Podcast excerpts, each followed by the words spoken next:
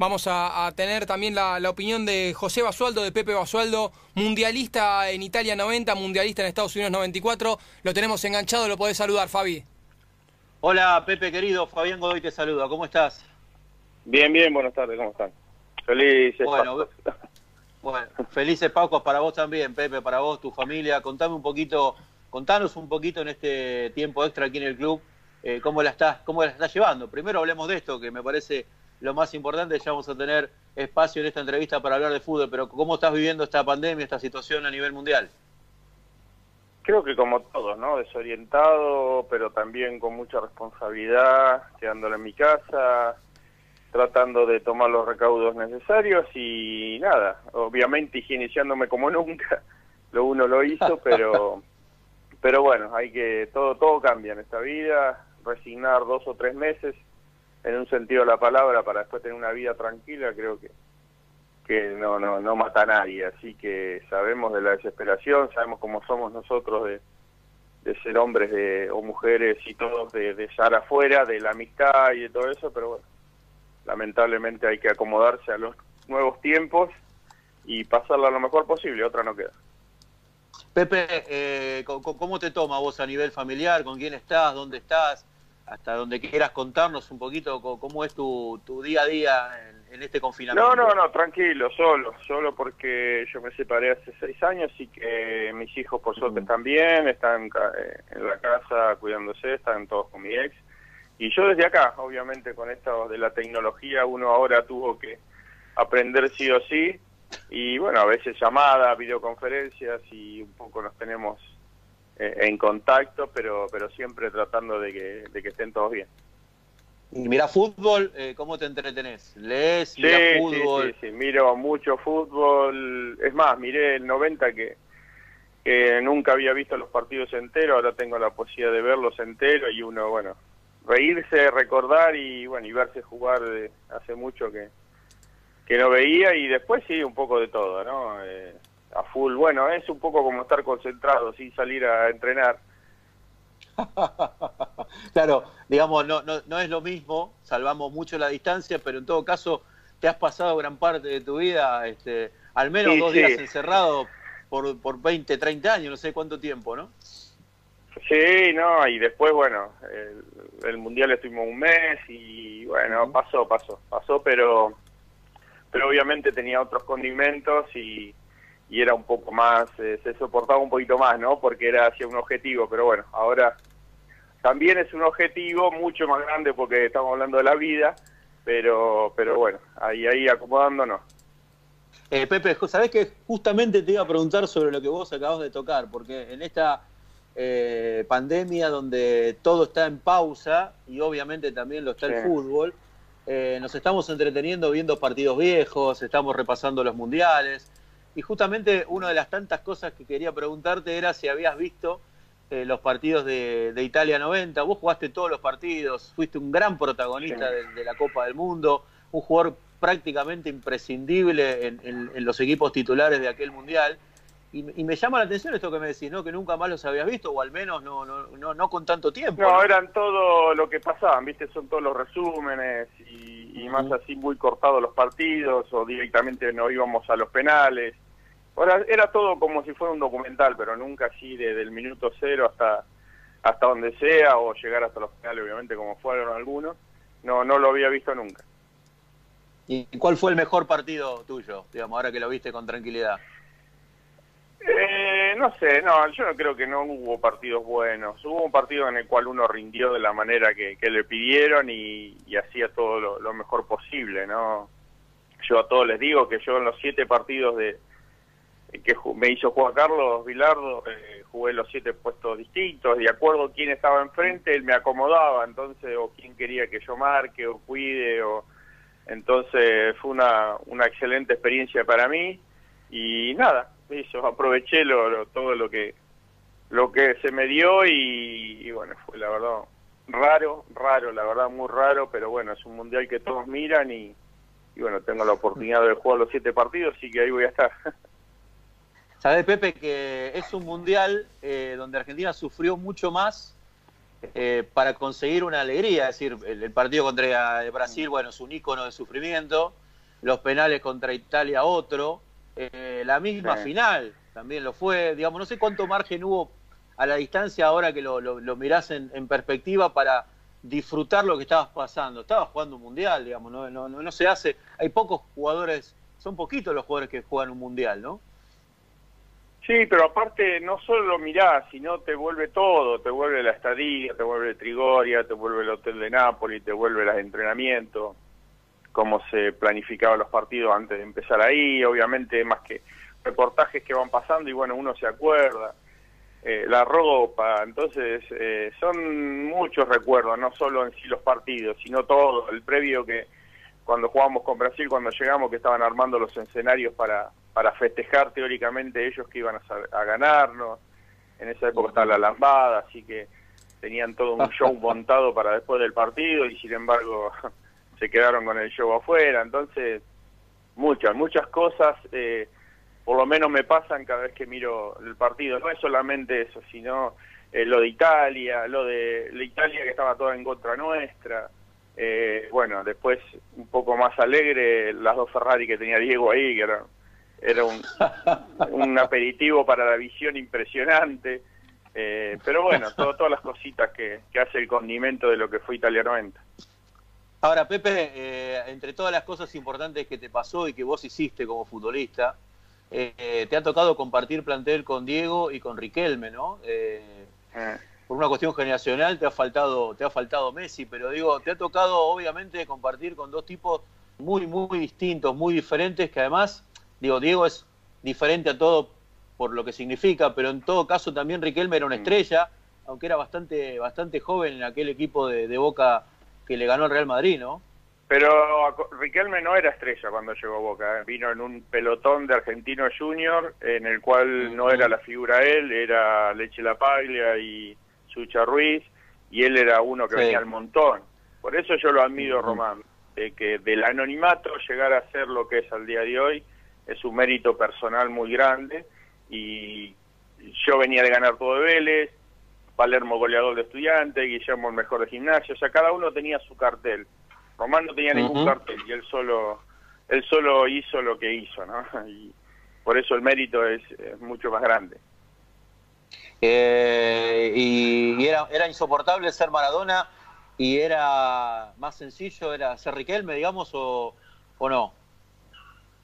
Por eso te digo, quizás porque Diego ya era Diego, yo lo conocí ya Diego Diego, Diego bien plantado, yo lo conocí en, Copa América del 89 personalmente, después era todo lo que veíamos en la tele, y Román no, Román uno lo ve crecer, lo ve crecer como fue y obviamente un chico eh, muy sumiso, un chico muy calladito, iba atrás de, nosotros, él no quería ir adelante, y bueno, entonces eh, nada que ver es obviamente también al mundo eh, Maradona, otro mundo.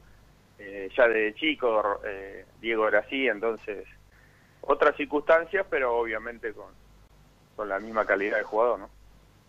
Pepe, sabés que, bueno, esta semana hablamos con Oscar Córdoba y Oscar decía, bueno, la verdad que no hay tanto lugar para todos, pero a mí me gustaría trabajar en Boca, me gustaría aportar mi mirada en Boca como lo está haciendo Bermúdez, lo está haciendo el Negro Ibarra, el Chelo Delgado, Cassini, digamos, y vos sos parte de, eso, de, esa, esa historia de Boca, porque la realidad es que si bien sos un eh, referente de Vélez, no deja de ser también un tipo muy importante en la historia de Boca.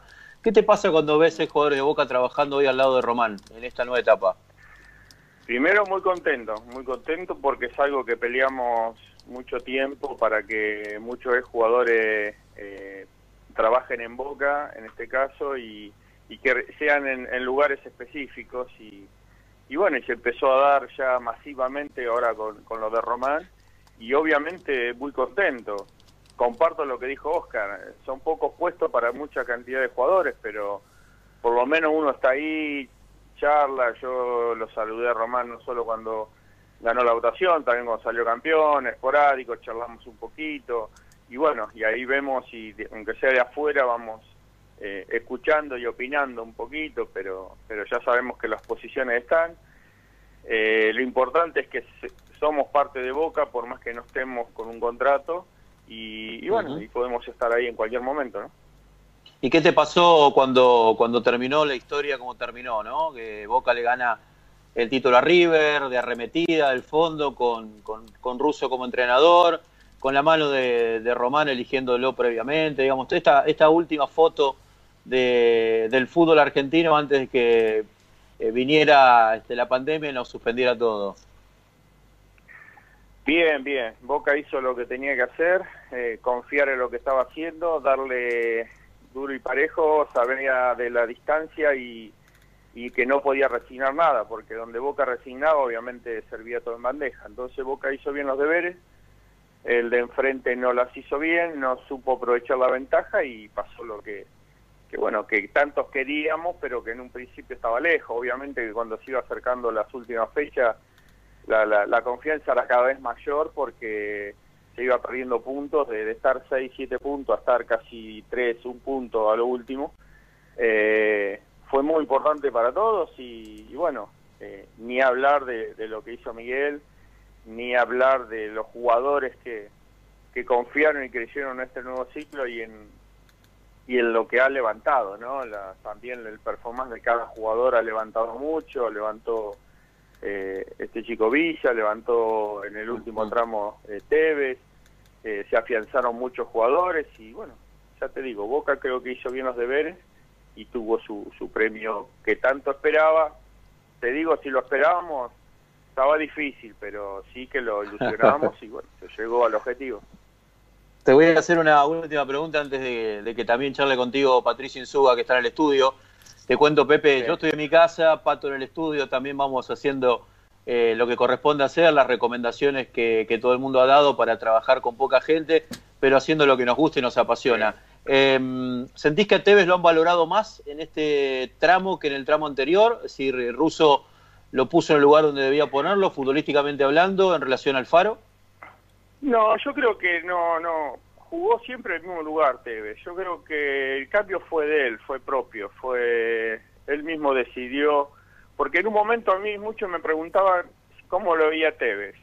Y yo le dije, mira, sí. Tevez jugó o para los últimos seis meses o sabiendo que quería seis meses más. Pero él jugó para ganar algo. O la imagen de nuevo y revocar todo lo que venía peleando, o para decirle, mira, estoy entero y Román y estoy para seis meses más o un año más. Yo creo que esa es la incógnita que el solo Steve la sabe, pero que ha levantado el nivel mucho y fue muy importante, eso seguro. Hizo goles, creo que hizo cinco en seis partidos, en momentos claves, y, y eso, bueno, vuelvo a repetir, más todo el equipo atrás ayudó para, para colaborar de, de llegar Boca y tener la ilusión que se dio, ¿no?, de salir campeón. Pato, querido. Pepe, nos contabas hace un rato, lo voy a llevar de vuelta a, la historia mundialista, porque en aquel eh, Italia 90, eh, que hubo solamente cuatro futbolistas que fueron titulares en los siete partidos, Pepe Basualdo, Burruchaga, Maradona y Simón. Cuatro años después te tocó jugar solamente un partido en Estados Unidos, que fue el partido contra Rumania. Eh, fue uno de los partidos más especiales que, tuviste que jugar en tu vida por lo que había pasado con Diego y hay, ¿hay algo todavía de aquella historia que no se haya contado? No, no, creo que ya de contar se contó todo. Yo creo que todo lo que, inclusive el protagonista como Diego también habló sobre, sobre lo que pasó y cómo se dio todo. Eh, después especial sí, porque quizás no, no, no pensaba que me iba a tocar porque, porque había muy buenos jugadores. Yo creo que era un plantel para salir campeón en ese mundial. Eh, hubiera sido lindo poder llegar, pero bueno, lamentablemente por lo sucedido con Diego no se dio. Y en ese partido empezamos muy muy desorientados, muy mal. Y después, bueno, con el correr de los minutos pudimos dar vuelta al resultado, estuvimos cerca de, de hacer lo, lo, heroico, pero bueno, no alcanzó, eh, quedamos en 3 a 2, quedamos eliminados y bueno, por lo menos hubiera sido lindo porque la verdad que el partido habíamos hablado con Diego que íbamos a tratar de jugar para él, pero el resultado lamentablemente no se pudo dar. Pepe, ahora sí la última. Eh, jugaste dos mundiales, fuiste dos veces campeón de la Copa Intercontinental con Vélez eh, y con Boca, pero también tuviste tu, tu, recorrido eh, en el ascenso, en el inicio y en el eh, final de tu carrera. Eh, sí. ¿Cómo fue aquel, aquel otro fútbol, ¿no? Tan lejos de, las luces, tan lejos de, de los grandes titulares. Aquella etapa inicial y final en Villa Dalmine. La inicial fue todo alegría porque era todo salir del potrero y empezar a jugar al fútbol profesional. Yo creo que no hice inferiores, entonces era todo novedad para mí. Y entonces iba pasando, no iba soñando nada, sino iba viviendo y disfrutando cada cosa que se me iba apareciendo en el camino, como cuando me fui a jugar a Mandillú, que fue la primera vez que me voy de mi ciudad, la primera vez que voy de donde alrededor de mis amigos, de mis viejos, eh, ver si realmente todas las dudas habido y por haber, decir, puedo llegar a rendir en Dalmine, en Mandillú como rindo en Dalmine, era todo una incógnita. Y después, bueno, ya ahí pasó todo. Y la vuelta eh, también fue lindo, fue todo ya controlado, ya acomodado. Bueno, hubo compañeros que, que me acompañaron como, como Pedrito Troglio, Pacha Cardoso, El Diablo y, y Marita Pornísimo, una locura, en tratar de despedirnos en, nuevamente en, en Dalmine, donde yo empecé eh, lo lindo fue encontrar los estadios iguales, te lo puedo asegurar, iguales que cuando fue en el 81 y estaban iguales, no le cambiaron ni la pintura. Yo dije, no puede ser, así que bueno, eh, volver a la categoría fue algo muy lindo, fue algo muy cómico. Pacha Cardoso era el único que no había jugado el ascenso, sí que quería jugar de 10 y me pidió para jugar de 10. Las primeras tres se, se fue a jugar de 3. Se quería Dani Alves. Se quería Dani Alves. Digo, claro.